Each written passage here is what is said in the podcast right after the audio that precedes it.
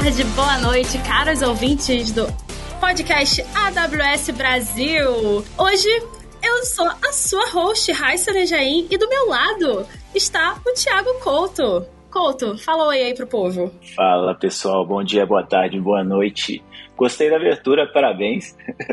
Ah, obrigada. Hoje tô treinando, vamos... tô treinando. É isso. Hoje nós vamos continuar com nossa série aqui, com a nossa track falando de Web Architect dentro da AWS.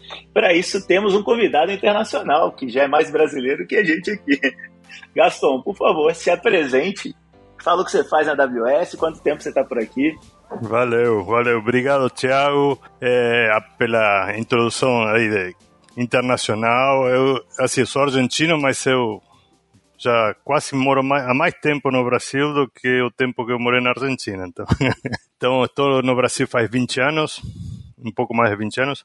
É, eu sou Principal Solution Architect na AWS, estou faz pouco mais de quatro anos. Antes disso, trabalhei eh, na indústria de saúde muito tempo. Eh, nesses quatro anos, eu me especializei na parte de otimização de custos e Cloud Financial Management, gestão financeira da nuvem e espero aí contar alguns aprendizados. Boa. Cara, para a galera que não está acompanhando desde o começo, até porque é, o tema custo é um tema que eu nunca passei em um cliente que isso não foi falado, estressado. Então, para a galera que chegou direto até aqui, vamos dar um passo atrás, explica aí em poucas palavras, ou em muitas, fique à vontade, o que, que é o Well Architect Framework. O Well Architect Framework é eh, são as práticas, boas práticas de desenho e de implementação eh, em seis pilares. Um desses seis pilares é otimização de custos. Eh, basicamente, aquilo que a gente foi aprendendo ao longo desses 20 anos quase da AWS, é de quais são as boas práticas nessa gestão eh, financeira eh, dos custos, né, gestão de custos em cloud e como implementar essas boas práticas. O que eu ia te perguntar, o que eu vou te perguntar na verdade, é, eu entendo que o, o pilar de custo dentro do Well Architecture, ele tem algumas áreas de, de foco, né? Que são as cinco focus areas. Você consegue falar por alto mais ou menos um pouquinho delas, explicar é, como, como é a sua visão em relação a elas?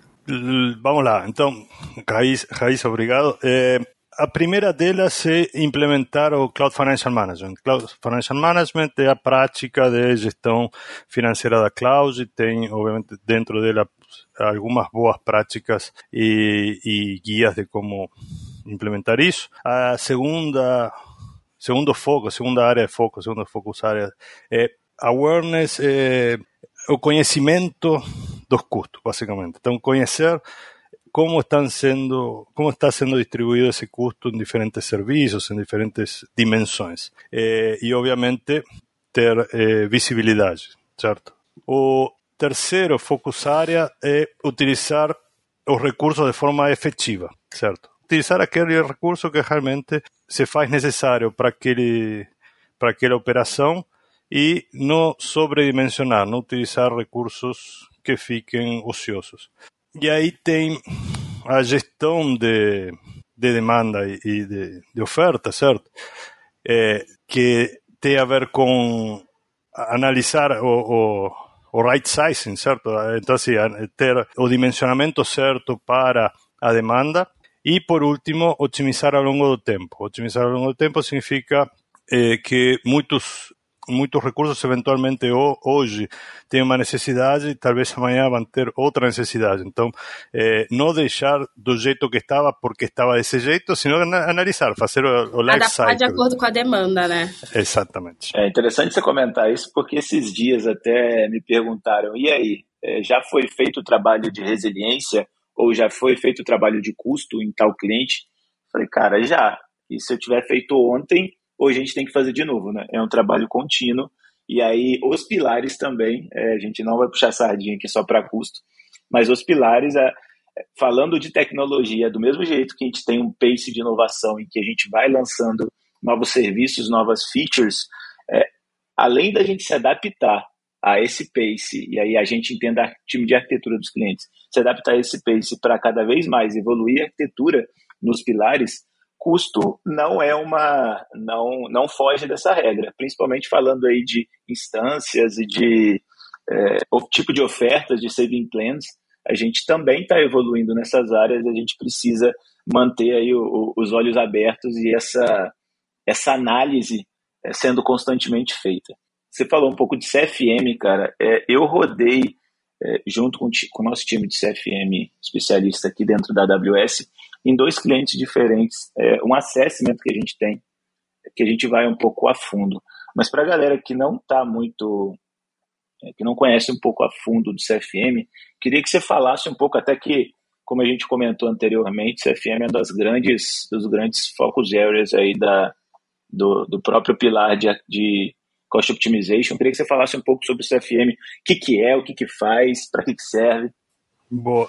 Tinha, um, tinha uma pessoa que trabalhava comigo que falava que custo é que nem unha. Se você, se você não cuida, só cresce, né? Então, é, aí, é, Cloud Financial Management é, são processos que você, que, que você implementa, ou que a empresa, a organização implementa, para fazer essa gestão no caso de cloud, mas a gente pode ampliar um pouco mais para o conceito de tecnologia, né? É, mas a gente está falando especificamente de cloud. E, e, tem, e, tem, quatro pilares. Então, o primeiro pilar é, é visibilidade, certo? Então, e é visibilidade barra accountability. Accountability em, em, português seria responsabilidade, mas é, talvez um pouco mais. É, é responsabilidade mais ser dono, né, da, daquele, daquele domínio. É, então, o primeiro pilar é, visibilidade e accountability, o segundo é otimização de custos, o terceiro é, é previsão, projeção, forecast, budget, orçamento, e o quarto é, é, gestão, melhoria contínua, vamos chamar assim, é, que seria a gestão operacional, como, como se transforma isso em parte da cultura.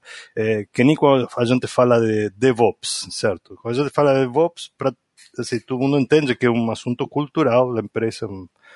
É, então, quando a gente fala de Cloud Financial Management, é, também tem que se transformar em uma questão cultural, porque ele não é só um assunto de, tecno de tecnologia.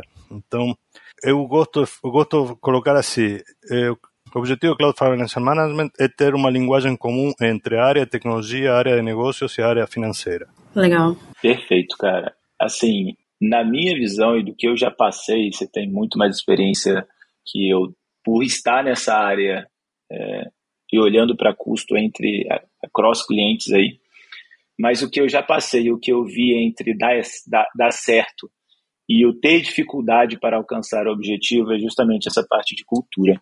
E aí, quando você falou sobre a conexão entre as áreas, quando a gente tem um organograma da empresa que dificulta essa situação, eu acho que a criação de um CFM se torna cada vez mais complicada. Deixa eu descer um pouco no nível de detalhe. Pensa que eu tenho organograma em que a TI ela paga por todos os custos de TI, o negócio está colocando feature em produção e tem alguém que sustenta. Quando essas áreas, cada um tem essa responsabilidade, o negócio vai querer continuar colocando feature independente do custo que isso gera a nível de infraestrutura, e a TI só vai aumentar os custos. Porque no final do dia, por mais que ela faça trabalhos, se eu estou aumentando feature sem pensar que aquela feature tem um custo e analisar esse custo, ou seja, ter uma relação entre negócio e o custo relacionado ao negócio, isso se torna mais difícil. O que é diferente se a gente conseguir entregar na mão da, da, do responsável, por exemplo, por uma unidade de negócio, para uma aí, como queiram chamar, mas por um produto em si, tanto o custo quanto a responsabilidade de evolução vai ser o mesmo dono. Ou seja, ele vai pensar duas vezes entre vou colocar isso daqui, essa feature aqui, em vez de olhar para, por exemplo, a melhoria de código que vai reduzir um custo. Porque no final do dia, o roadmap dela, quando está o dele, quando tiver responsável por um produto, ele vai estar tá olhando para as duas coisas, ele vai estar tá olhando para a evolução do produto e também para novas features. Então o roadmap vai concorrer entre, cara, esse daqui eu vou entrar para feature, mas esse daqui eu vou reduzir meu custo, ou seja, eu aumento o lucro do meu produto em X%. Então essa análise, quando eu estou dentro, todo mundo da mesma casa, olhando para debaixo do mesmo guarda-chuva de produto, é fácil, mas quando eu tenho esse essa conta que chega mensalmente só com a TI e o roadmap controlado só por produto, eu vejo isso mais difícil. O que, que você acha, cara? Eu, eu acho que um dos desafios do, do, quando a gente fala de Cloud Financial Management é justamente entender que não é um assunto que a TI vai implementar ou a TI define, certo? Então, é, é, é um assunto que vai ser combinado com outras áreas. Então, precisa começar com uma conversa com as outras áreas, com a linha de negócios e com a área financeira. Então, eu falei que, que, um dos objetivos é ter uma linguagem comum, mas qual o objetivo, qual a luz no final do túnel de CFM? A luz no final do túnel é chegar em um custo por unidade de venda. É um custo variável por unidade de venda.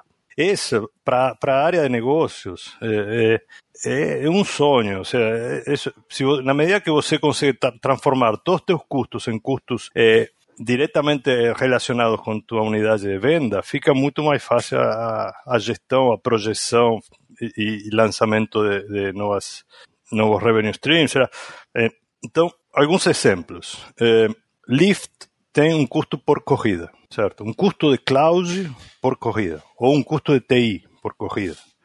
iFood tem um custo por entrega, certo? E assim tem, e assim tem outros. Então, é, então quando você consegue correlacionar teu custo com a tua unidade de venda, fica muito mais fácil para para todos os executivos, por exemplo, fazer uma projeção de dois, três anos. Por quê? Porque começo com a projeção de vendas e se eu tenho qual é meu custo unitário por unidade de venda, beleza, fazer a, a projeção de custos é uma relação, de, é uma conta simples, certo? É, a realidade é que geralmente as empresas estão longe disso. Então, o pessoal de venda faz uma projeção é, e aí o pessoal de, de tecnologia tem que fazer uma mágica para dimensionar ou entender o que significaria isso em termos de é, consumo de recursos para aí fazer uma projeção de custos que enderece a necessidade de, de planejamento, certo? Então, quando você chega a um custo unitário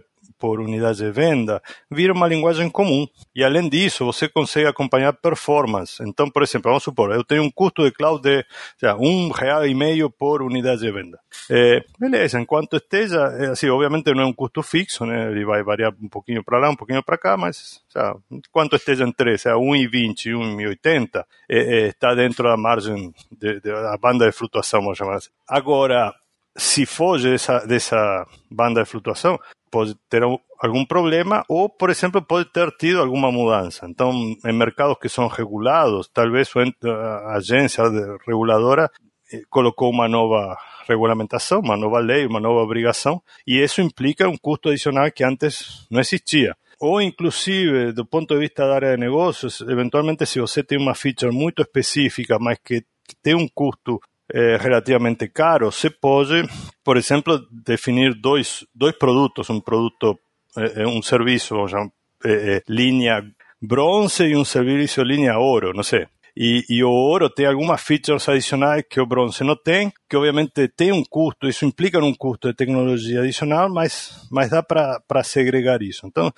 quando se chega nesse, nesse ponto, vira, um, o, o, vira muito bom para o negócio no conjunto, certo? E obviamente vira, por, por transitividade, vira bom para a tecnologia eh, e cada área fica responsável por esse custo. Então, se você tem três, quatro linhas de negócio, cada linha de negócio sabe quanto, quanto é seu consumo e ela vai ficar de olho porque, em definitiva, o seu a sua margem está impactada por isso. Então, eh, ela sabe o que está gastando todos os dias e, e eventualmente ela pode decidir fazer um investimento que vai aumentar o custo porque faz sentido para aquela linha de negócios. Então, assim, começa a ter outras umas análises que são muito mais orientadas a negócio que eh, a, a discussão tecnológica.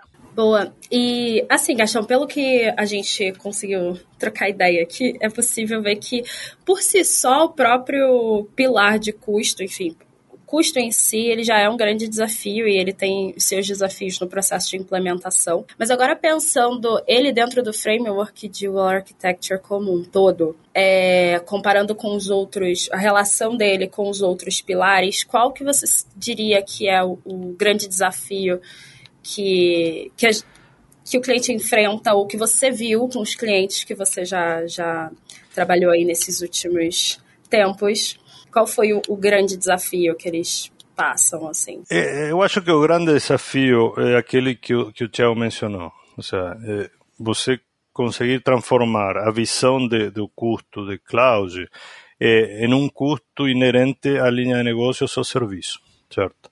É, e, e, assim, e que cada área seja responsável por é, esse, esse custo. Para isso você precisa dar visibilidade, precisa ter accountability, você precisa ter ferramentas para poder fazer alocação de custos, você precisa ter algumas regras de rateio dos custos fixos.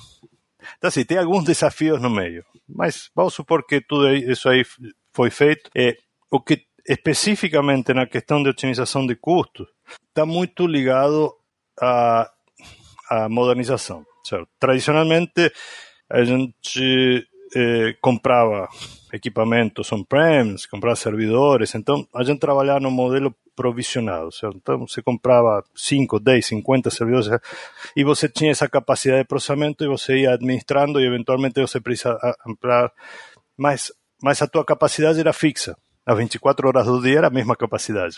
Em cloud a gente tem o, a vantagem de, de isso poder ser flexível, certo? Eu posso me adaptar à demanda. E eh, eu chamo disso de eh, eh, diminuir o desperdício, certo? Então, assim, eu, eu não preciso, à noite, tem a mesma capacidade de processamento. Normalmente, à noite, depende aí do negócio, mas assim, normalmente o que acontece durante o dia, eh, a demanda é maior, à noite a demanda é menor, ou eh, depende do negócio, pode, poder, poderia ser diferente, mas o ponto é, em algum momento você tem uma demanda eh, menor e, por consequência, se você trabalha com ambientes provisionados, você tem um ambiente que está sendo pouco utilizado, mas que você está pagando por esse ambiente. Então, se você consegue trabalhar com tecnologias que se adaptem, a, que sejam flexíveis e se adaptem à demanda, esse é o primeiro passo. Porque aí você vai pagar pelo que de fato você usa e não pelo que você provisiona e que eventualmente está parado sem fazer nada.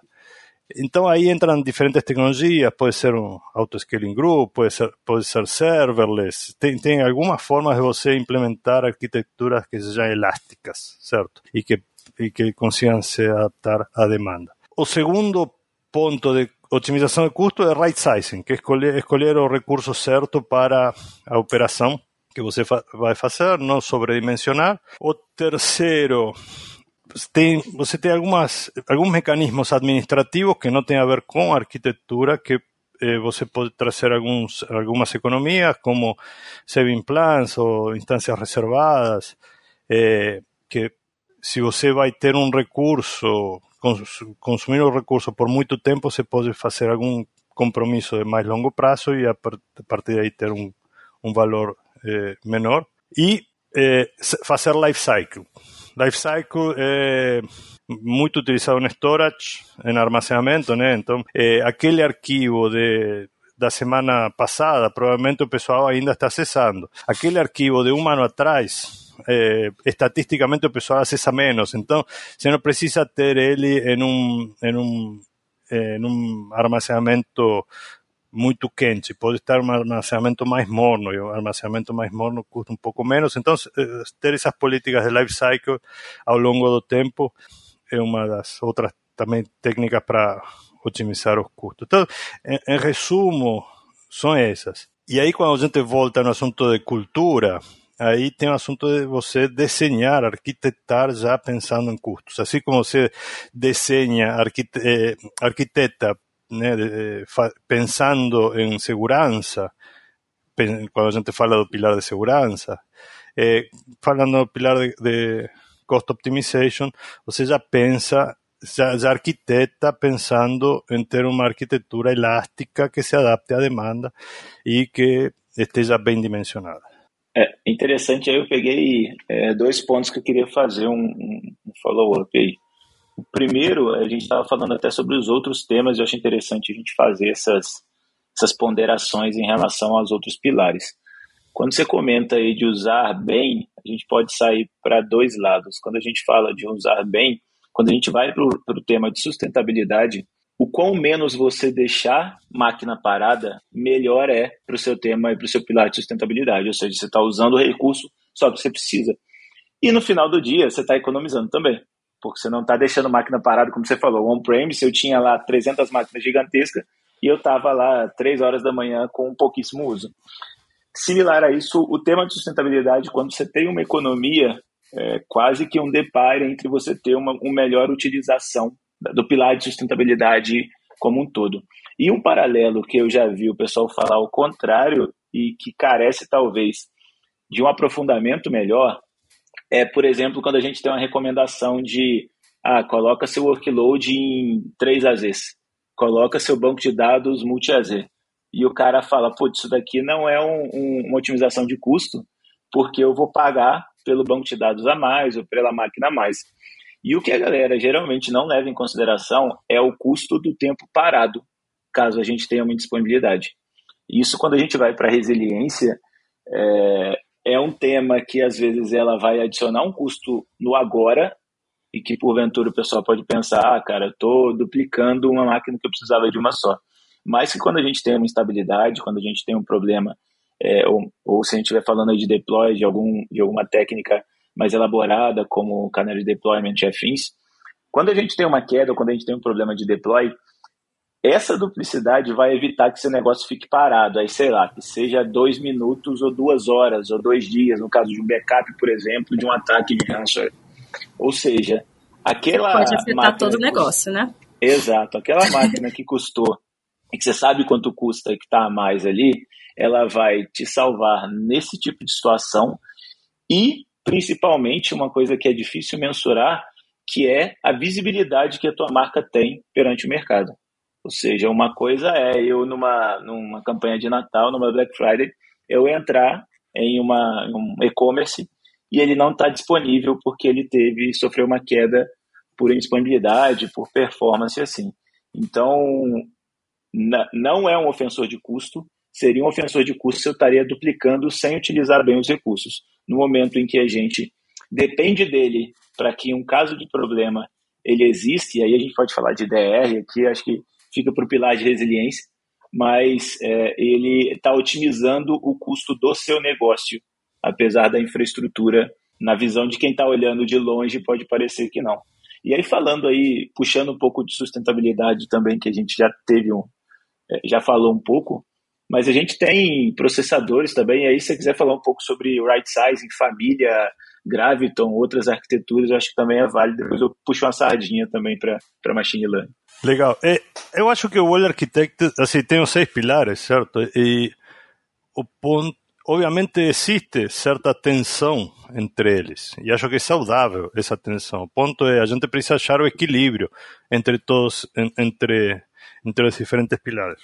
Como você falou, ah, em resiliência, eh, eu posso fazer todos meus workloads, eh, de, deployar eles em duas, três ACs, mas muitas vezes aí tem que analisar o caso de uso. Então, não é só, mesmo dentro de uma organização, diferentes workloads têm diferentes requisitos, certo? De, seja de, resiliência ou, ou, de recuperação, certo? Então, eh, ou inclusive de compliance para backup. Então, por exemplo, posso ter cinco anos de, de backup de um workload, mas para outro não, estou obrigado para tudo isso. Então tem que ser analisado workload a workload, aplicação por aplicação. E aí eh, como você falou, tem que analisar qual o impacto, no caso de resiliência, qual, qual o impacto de eventualmente estar fora um determinado, eh, eh, uma determinada aplicação. Então, eu vou arquitetar para diminuir essa chance, mas também vou arquitetar pensando no custo certo?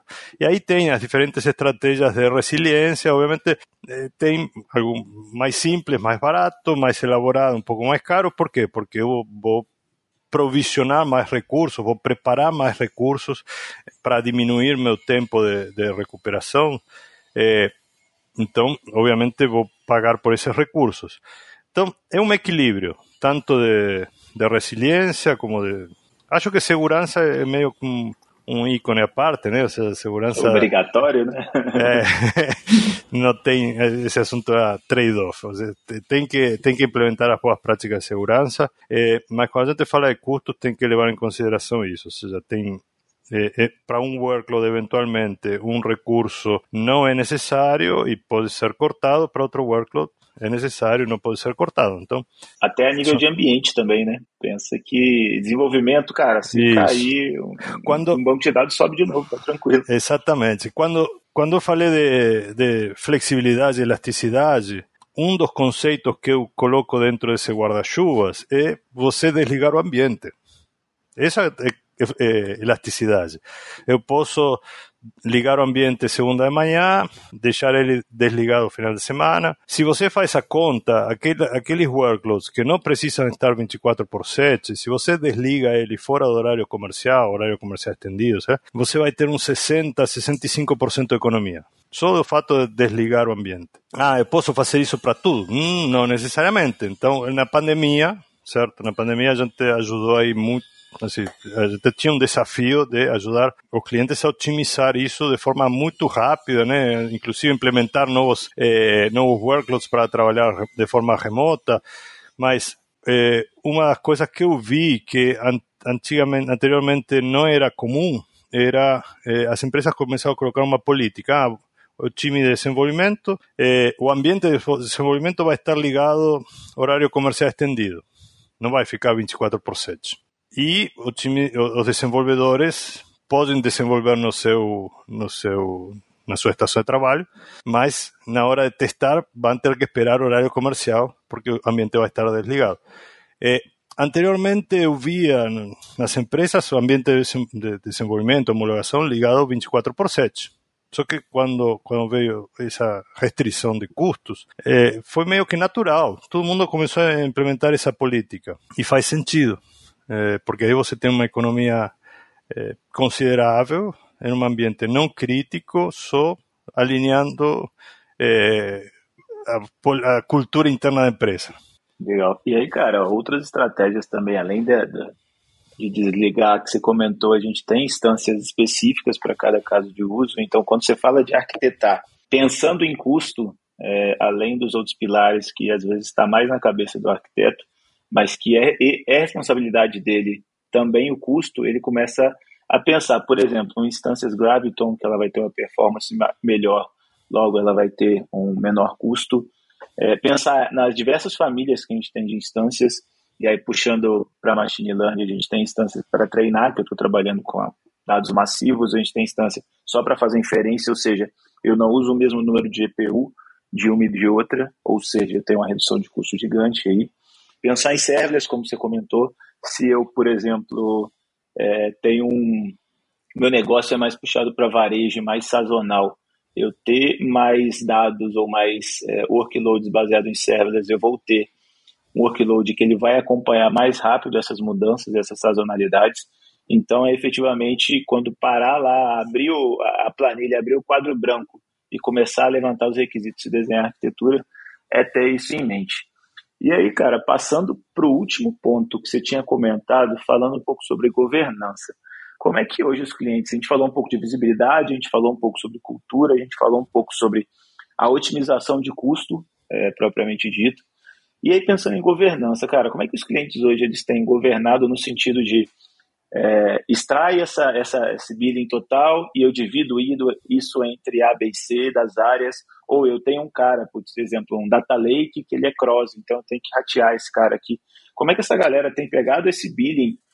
É, e até só um parênteses, teve uma vez que eu estava de férias, é, a AWS é boa nisso, e quando eu voltei a primeira reunião tinha uma ferramenta nova de billing para divisão de custos. Eu, e o cara me perguntou, eu falei, cara, acabei de voltar de férias, não, tem, não sei nem o nome desse serviço. Mas piadas à parte, como é que os clientes hoje eles têm feito para visualizar, para que as áreas visualizem essas informações é, de gastos delas próprias e como é que eles têm feito essa divisão de custos? O que eu tenho visto o pessoal no geral, né, eh, tem avançado bastante na visualização, na, na dos custos diretos, certo? Então, eh, como o pessoal faz? Normalmente utiliza ou a estrutura de contas dentro de uma organização e, junto com isso, os tags, eh, então, assim, o tagging para identificar diferentes dimensões dos recursos e categorias de custo. Então, são, são os três eh, elementos que ajudam a essa alocação de custo, certo? Então, isso aí eu tenho visto que avançou as empresas que implementaram CCOE ou, ou Centro de Excelência ou talvez é, uma área de FinOps, aí tem diferentes, é, diferentes modelos organizacionais, mas tem avançado na hora de etiquetar, colocar tags eh, nos recursos e fazer essa alocação, essa, ter essa visibilidade no, no report final eh, atra, através dessas dimensões. O que eu vejo ainda que é um desafio é a distribuição de custos, de custos compartilhados. Certo? Então, quando a gente fala de custos compartilhados, vamos supor, você tem um, um firewall, para simplificar. Você tem um firewall que todo mundo usa. Ou você tem um Direct Connect, que é um link é, que todo mundo usa, desde o, o escritório, vamos chamar, da empresa até é, o ambiente cloud. É, ou você tem um data lake que todo mundo consome.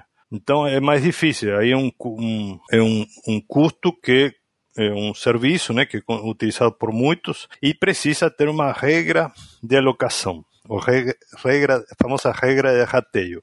Tem forma de fazer isso. O ponto é, as regras de rateio é um combinado. Então, é um combinado entre diferentes áreas. Eventualmente, esse combinado, hoje, é, para esse ano pode ser diferente do, do combinado para o ano que vem. Acontece, seja, é normal. É, pensa num aluguel de um escritório e nesse escritório tem várias linhas de negócio trabalhando. No final do mês, cada um paga seu, sua parte do aluguel. Ok, você tem que ratear. Aí você vai ter um combinado. Pode ser por, de muitas formas. Pode ser, cara, son, vamos supor, tem três linhas de negócios, cada uma paga um terço, pode ser, não, pela quantidade de funcionários, pode, pode ser pela quantidade de, de salas ou postos de trabalho. Existem N formas, não tem uma que seja perfeita, e para cada negócio existe uma forma que, nesse momento, atende melhor. Que eventualmente essa regra poderá mudar ao longo do tempo. Então, nesse mesmo exemplo, você tem um aluguel fixo e você tem três linhas de negócio, só que duas linhas de negócio já são bem estabelecidas, tem vários funcionários, e tem uma linha de negócio que é quase que uma startup, tem, se está nascendo. Ah, vamos dividir o custo do aluguel em três. Aí o cara da linha de negócio que está nascendo vai falar, cara, mas espera aí, eles são 10 vezes maiores do que eu, não é justo. É, Beleza, então você fala, bom, beleza, esse ano você vai pagar sei lá, 5% e 95% vai dividir entre os dois. Talvez depois de dois, três anos essa, essa linha de negócio cresceu o suficiente e já não faz mais sentido fazer dessa forma. Então vamos definir uma nova forma de rateio. É, é a mesma história, só que aplicada a é, recursos de cloud.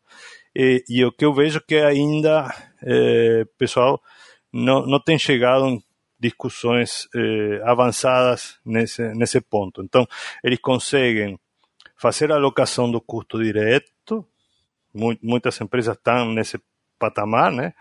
mas ainda a, a, o rateio dos custos compartilhados é, é, é meio que um bolo que ainda é, não, não está distribuído. Esse eu acho que é o próximo desafio. Quase que um acompanhamento constante, né? Fazer análise mesmo do, de como, como tem sido os resultados e a partir daí você ir adaptando e, e de acordo com o momento, né? E o desafio que ele tá passando. Mas, Gastão, adorei o papo, o papo tá muito legal.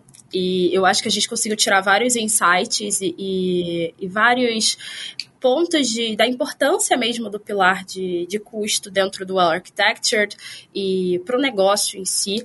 E eu queria perguntar se você tem algum último recado que você quer dar para os nossos ouvintes, assim, para eles tirarem desse, desse momento. O, o meu recado é, obviamente, ler o, o Well Architected. É, assim, tem muita informação super valiosa, boas práticas que a gente foi aprendendo ao longo do tempo, então assim, é, é super interessante. Mas na hora de levar isso é, é, para a prática, primeiro sentar com a área de negócios, sentar com a área financeira, entender como eh, eles fazem análise financeira, quais são as dimensões usadas para fazer essa análise financeira e, e aí vem outro conceito que a gente está bastante acostumado, que é o working backwards. Então, assim, é, é, fazer o trabalho working backwards, entender qual, quais são as dimensões utilizadas para análise de custo lá no final, no, na linha de negócios ou na área financeira e trabalhar a partir daí para trás. Obviamente pode, podem acrescentar outras dimensões que façam sentido para a área de tecnologia, mas fazer esse trabalho junto com as outras áreas, porque eh, senão vai faltar, vão faltar elementos e o pessoal vai precisar retrabalhar. Boa, pessoal, eu espero que vocês tenham gostado do episódio de hoje. Fiquem atentos para os outros episódios do, da série do Architecture. Então, se você ainda não ouviu, volta lá, escuta os outros. E se você está ouvindo a gente agora, já tira o print da sua tela, marca a hashtag podcast AWS Brasil pra gente conseguir acompanhar, pra gente saber que vocês estão ouvindo. Vai significar muito pra gente. E até o próximo episódio. Couto, você quer dizer tchau pro povo? Muito obrigado e até mais. obrigado, Thiago. Obrigado, Raíssa.